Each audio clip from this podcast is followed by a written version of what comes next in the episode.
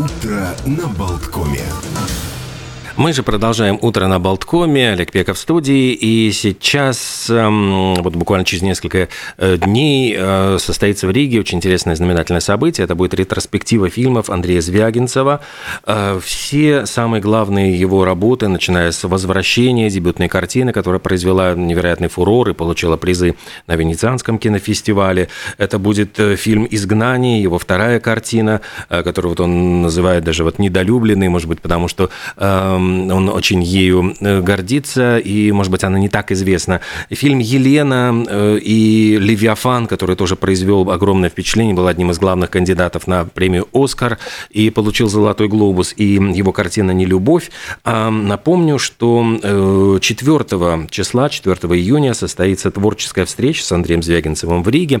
Нам удалось поговорить с Андреем Звягинцевым и поговорить именно о его фильмах, и в том числе актерах, которых он он открыл, и которые вот стали большими звездами, э, и, можно сказать, и мирового кино. Это Марьяна Спивак и Константин Лавроненко, э, которые были именно открыты в фильмах Звягинцева. Вот что он рассказал о работе с этими актерами.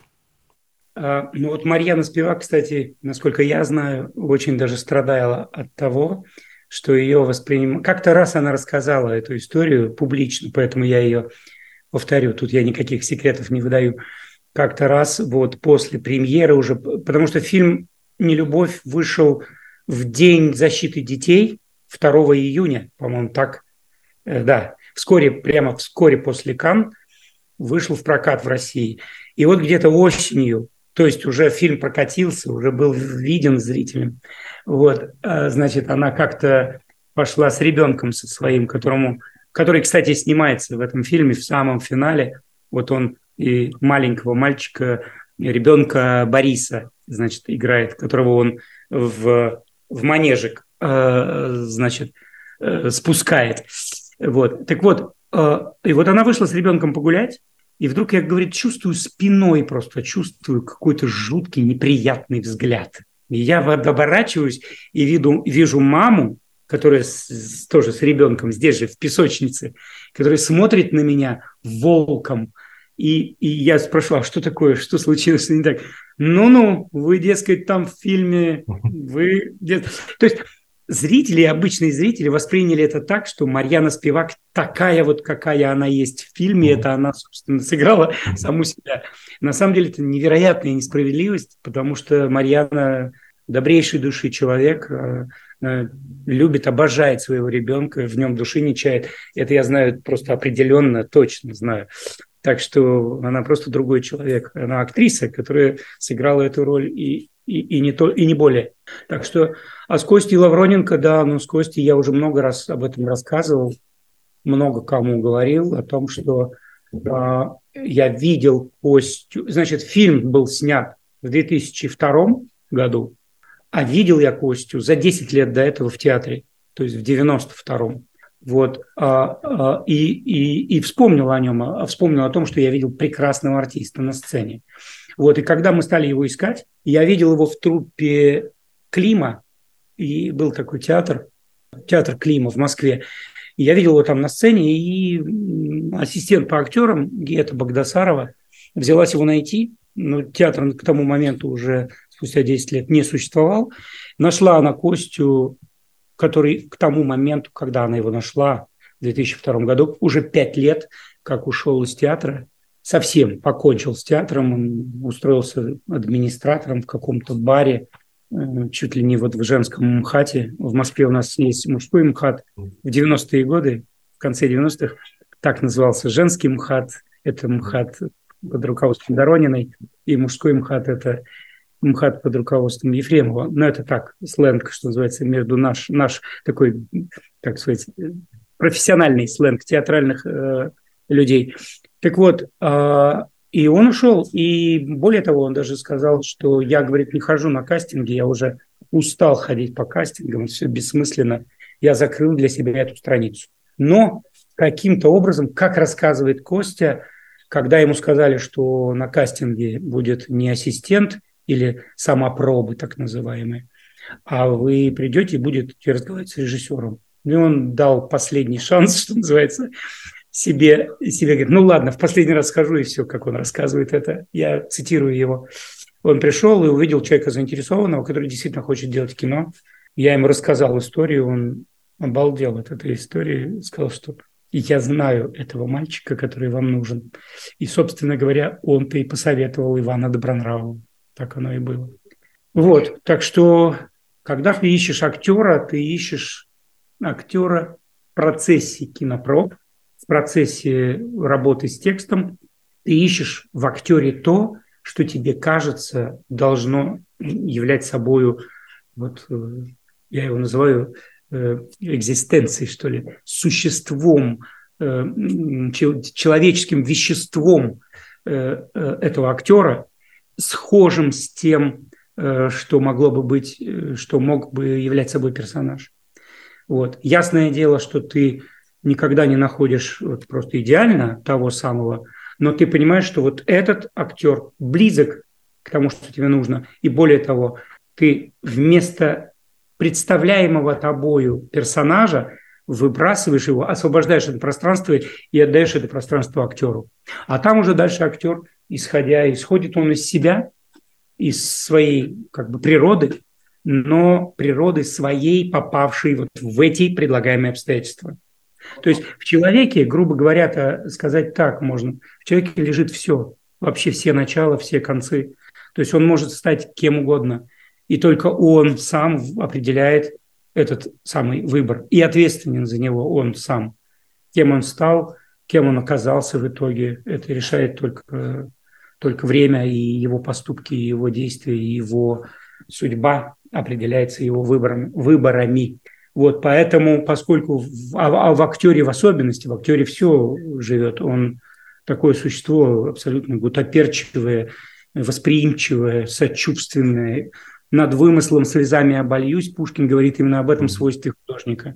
То есть этого нет, но ты так это чувствуешь, что можешь это описать как писатель, описать как поэт, вот выпростать из пространства эти эти свойства и вложить их в, на бумагу или, или в роль. Ну, наш а, латвийский актер Андрей Кейш сыграл в «Нелюбви», то есть э, здесь да. тоже... Он, кстати, говорил мне в интервью, что для него это, конечно, было вот выходом на какой-то европейский уже уровень кино, и он очень благодарен за вот эту возможность появиться в картине. Здорово, я очень рад, я очень, э, очень расположен и Э, чтобы не сказать люблю Андреса, очень его уважаю, очень ценю этого артиста. И это тоже было такое маленькое чудо. Я случайно в, в Минске на фестивале «Листопад» увидел в, в, в конкурс, по-моему, в конкурсной программе был фильм «Колка Кул». Угу. Мне очень понравилась эта картина, просто очень. И, конечно, вот Андрес там просто покорил меня. Ну, просто замечательного артиста я увидел. И когда мы искали, искали актеров и делали кастинг для нелюбви, ну, в какой-то момент я вспомнил, напомнил э, Эле Терняевой, которая кастингом занималась для нелюбви, сказал, найди, пожалуйста, контакты актера, который играл, я говорю, не знаю, не помню его фамилии, что несколько лет прошло с тех пор, когда я его увидел на экране, найди фильм «Колка Кул», вот, если нужно, я найду, кто режиссер, картины найду там в сети, но ты попробуй сама поищи. Она нашла картину, сама тоже посмотрела и сказала, все, все, все, я нашла, все, он, э, связалась с артистом, он приедет на пробу. Вот, так что я очень рад, что мы с Андресом поработали вместе. Канский кинофестиваль, вот, который сейчас проходит, ваши фильмы там были тоже представлены. Что сейчас, вот вы следите ли за событиями, смотрите? Э, многие говорят, что вот он состарился, то есть там сейчас вот, ну, в основном э, Кен Лоуч, э, Вин Вендерс, ну, то есть это все такие ветераны, а новых как будто бы нету. Самый молодой Уэс Андерсон, которому 50, 54 э, даже. Кто? Андерсон? А, да, Уэс Андерсон, да. Самый молодой вот из представленных. Самый молодой, 54-летний, да? Ну, ну, ну, как у нас в Советском Союзе генералитет этот, эти все Э, как это, политбюро, э, все геронтологические уже совсем уже отошедшие уже почти в мир иной. Так, ну, слушайте, мне, я не знаю, как это прокомментировать, э, ну, создавшуюся ситуацию в этом году, но бывали и годы, когда там вундеркинды обнаруживались. Ну, в частности, вот канадский режиссер, по-моему, был 21 год, когда он стал, значит, э, попал в конкурсную программу. Я э, не могу вспомнить имя парня. Молодой да, парень, я помню, да, да, да, да, который снимал на мобильный телефон, да. Да. Вот что-то вроде этого, да. Вот, так что это прокомментировать не могу. И вообще говоря, хочу вам сказать, я, я для меня такое, как сказать, поездка в Канны для меня это только, только тогда я бываю на Канском фестивале, когда моя картина представлена. И вот, пожалуй, только этот год является исключением. У меня в планах туда ехать только потому, что мы должны встретиться с моими продюсерами и как бы сделать такой как бы мозговой штурм, решать вопросы, вопросы, вопросы производства, когда мы запускаем, запускаем ли, и если да, то когда и в какой конфигурации и так далее, и так далее. Вот эта, вот эта встреча будет в Каннах, и э, всякий раз, когда меня спрашивают, ну а ты будешь в Каннах? Я говорю, ребят, что делать режиссеру в Каннах, что делать, если у, у него нет фильма? Больше скажу – по регламенту Канского фестиваля Канны, если приглашают картину в, в, в конкурс, например, ну или в какую-то другую программу, они предлагают команде от представляющей картину, этой команде предлагают три персоны, оплачивают их э, визит. То есть это продюсер, режиссер, кто-то из актеров. Если продюсер желает э, шире представить свою команду, он уже берет это, эти расходы на себя и приглашает кого-то там большую часть э, аудит, большую часть э, э, группы. То есть три человека и три дня проживания. Потому что больше, собственно, это моя э, как бы позиция. Я не понимаю, что там делать режиссеру, если твой, если твой фильм, скажем, вышел в начале фестиваля, там, во второй день фестиваля, как это было с «Изгнанием», или как это было с «Нелюбовью», по-моему, вот он вышел там каким-то днем. Все остальные, все остальные дни, 10 там дней совокупно, просто тебе там делать нечего. Ну вот я так смотрю на эти вещи, потому что это очень выглядит странно, неэтично, я бы сказал. Ходит режиссер и ждет результатов, понимаете? Поэтому мы всегда тоже приезжаем всегда с картиной на три дня. Это конкурсный день, показ картины вечером. Ну, так было всегда, почти, почти всегда было так по вечерам. А на следующий день и, и, и третий день – это полные дни, вот просто full – с утра до, до вечера, часов до 7, у тебя интервью с мировой прессой. Причем это 20, 30, 15 минутные или какие-то обширные интервью или какие-то застолья, где много журналистов сидят и задают тебе вопросы в перекрест из разных стран, и поэтому их интересы как бы почти, можно сказать, совпадают. Ты не задал вопрос, но услышал ответ на незаданный тобою, и ты в публикации в своей у себя там в стране это публикуешь. Это очень удобно. А главное, это удобно для авторов, потому что раздавать эти интервью с, с 10 утра с перерывом на обед до 7 – это тяжело, скажу я вам. Так вот, вот эти два дня, а потом ты уезжаешь, уезжаешь из Кан. А уж тем более оказаться в Каннах в тот год, когда нет твоей картины, это очень странно. Вот у меня будет такой в этом году первый опыт. Я должен буду туда приехать, потому что мне надо повидаться с продюсерами и обсудить там разные детали в связи с нашим проектом. Ну вот, а, вот такая история. Но мы видим э, сейчас тенденцию, конечно, что все больше фильмов выходит на стриминговых платформах, люди смотрят их э, дома, на телевизоре, даже еще хуже, вот когда, эм, э, господи, кто-то приезжал из тоже из мировых режиссеров, я помню, бегал за ним с телефоном, брал интервью, и он мне тыкнув пальцем, говорит, вот скоро вот здесь, вот мы будем смотреть кино вот здесь. И он оказался действительно прав, потому что мы видим, что очень много фильмов предлагают, ну вот скачать прямо на телефон. Вот что для вас все-таки э, то, что ваши картины сейчас вот будут э, показаны на большом экране, потому что действительно их поймать вот на большом экране, это ведь э, очень редкий случай, счастливый случай, когда можно посмотреть, и причем все пять пять картин. Да, это правда. Ну, чрезвычайно это важно для режиссера, потому что фильм замышляется как бы и делается, создается таким, чтобы его увидеть на экране. Это очень важно для оператора, для художника, для режиссера, для актера, для всех. Я вам скажу так. Значит, однажды я показывал «Левиафан» в аудитории российской аудитории. И один парень встал и говорит, слушайте, я посмотрел фильм, я как будто новый фильм увидел. Просто раньше я его, конечно, видел, но в других условиях. Я говорю, а как вы его видели? Он говорит, а вот, вот прям вот в айфоне. Я в айфоне его посмотрел. Я говорю, как вы могли в айфоне его отсмотреть? Это два с половиной часа пялиться в экран, ничего там не увидеть, а просто составить представление о сюжете. Но разглядеть фильм, его дыхание, его перспективу, пространство, воздух, звук, который тебя окутывает в зале Долби – это совершенно невозможно, даже с наушниками. Это другое впечатление, это другой фильм. Он говорит, вы знаете, да, я увидел сегодня совершенно другой фильм. Ну, то есть я опять, что называется, цитирую. Так что это очень важно. Очень важно э, все-таки э, оставлять возможность для кинозала. Больше того, скажу вам следующее. Вот сейчас была ретроспектива во Франции, с которой, собственно, все началось, вот волна ретроспектив. Это, этот, эта ретроспектива была задумана в, в феврале и она прошла где-то в середине, по-моему, февраля. И это было пять дней подряд, все пять картин. Открывающая картина была в, в кинотеатре, в знаменитом э, во Франции кинотеатре «Луксор», вот, таком древнем, надо сказать, таком уже культурном месте.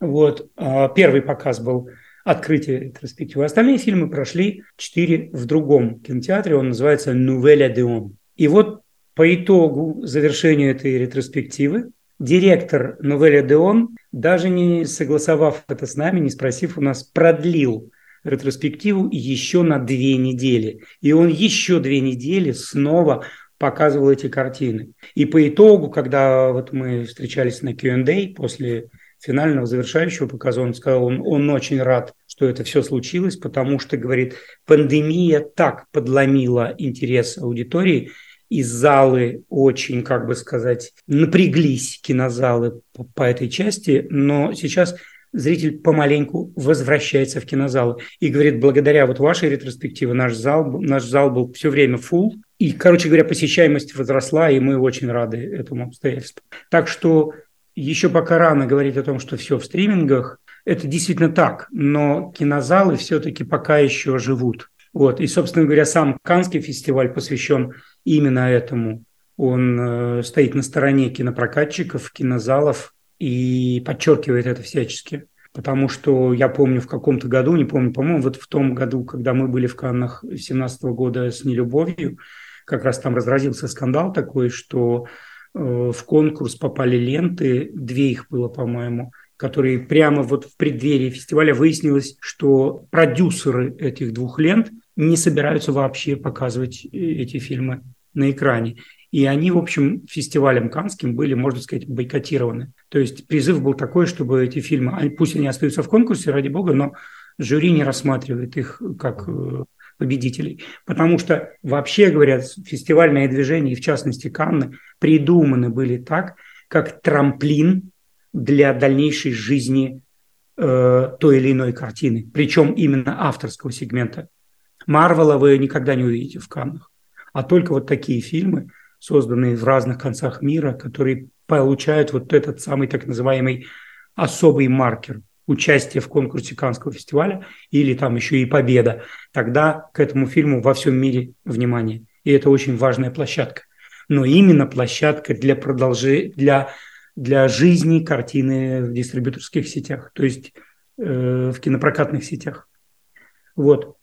Ну, так что... Я вот и клоню, что вот с 30 мая по 3 июня будет уникальная возможность Planet Palace посмотреть э, все пять фильмов Андрея Звягинцева, а 4 июня в 19 часов и состоится творческая встреча. Я понимаю, что там будут э, ну, ответы на вопросы, рассказы о том, как создавались картины, и, может быть, даже возможность приобрести книги. Я знаю, что вот, ну, этот, этот вы упомянули, да? Я надеюсь, да, вот тут две книги как минимум даже три, может быть, если удастся э, каким-то книжным сетям это организовать или организаторам ретроспективы. Если удастся организовать, то будет, было бы здорово, потому что вот кроме книги, о которой я уже упомянул, Елена «История создания фильма», есть еще книга «Левиафан. Разбор по косточкам». Это очень обширная, огромная книга, огромное интервью. Шесть дней я давал интервью Максиму Маркову, кинокритику, и вот это вышел такой здоровенный огромный такой большой фолиант, рассказывающий об, обо всех подробностях работы над картиной. Вот. Ну и третья книга, может быть, это книга сценариев, именно сценариев всех наших пяти картин, э, дошедших до экрана, ну, в смысле, ставших э, фильмами. Вот. И книга сценариев. Я не знаю, какое положение дел с этой книгой, потому что уже третий, третий, э, третье издание, переиздание книжки уже, по-моему, разошлось в Москве, но, возможно, еще какие-то остатки на складах есть. Одним словом, это уже вопросы организаторов. Вопросы организаторов да. Ну что же, спасибо огромное за интервью, за время, которое вы уделили. Ждем с нетерпением вас в Риге и до встречи 4 июня в кинотеатре Splendid Palace. Всего доброго. Да, спасибо вам большое.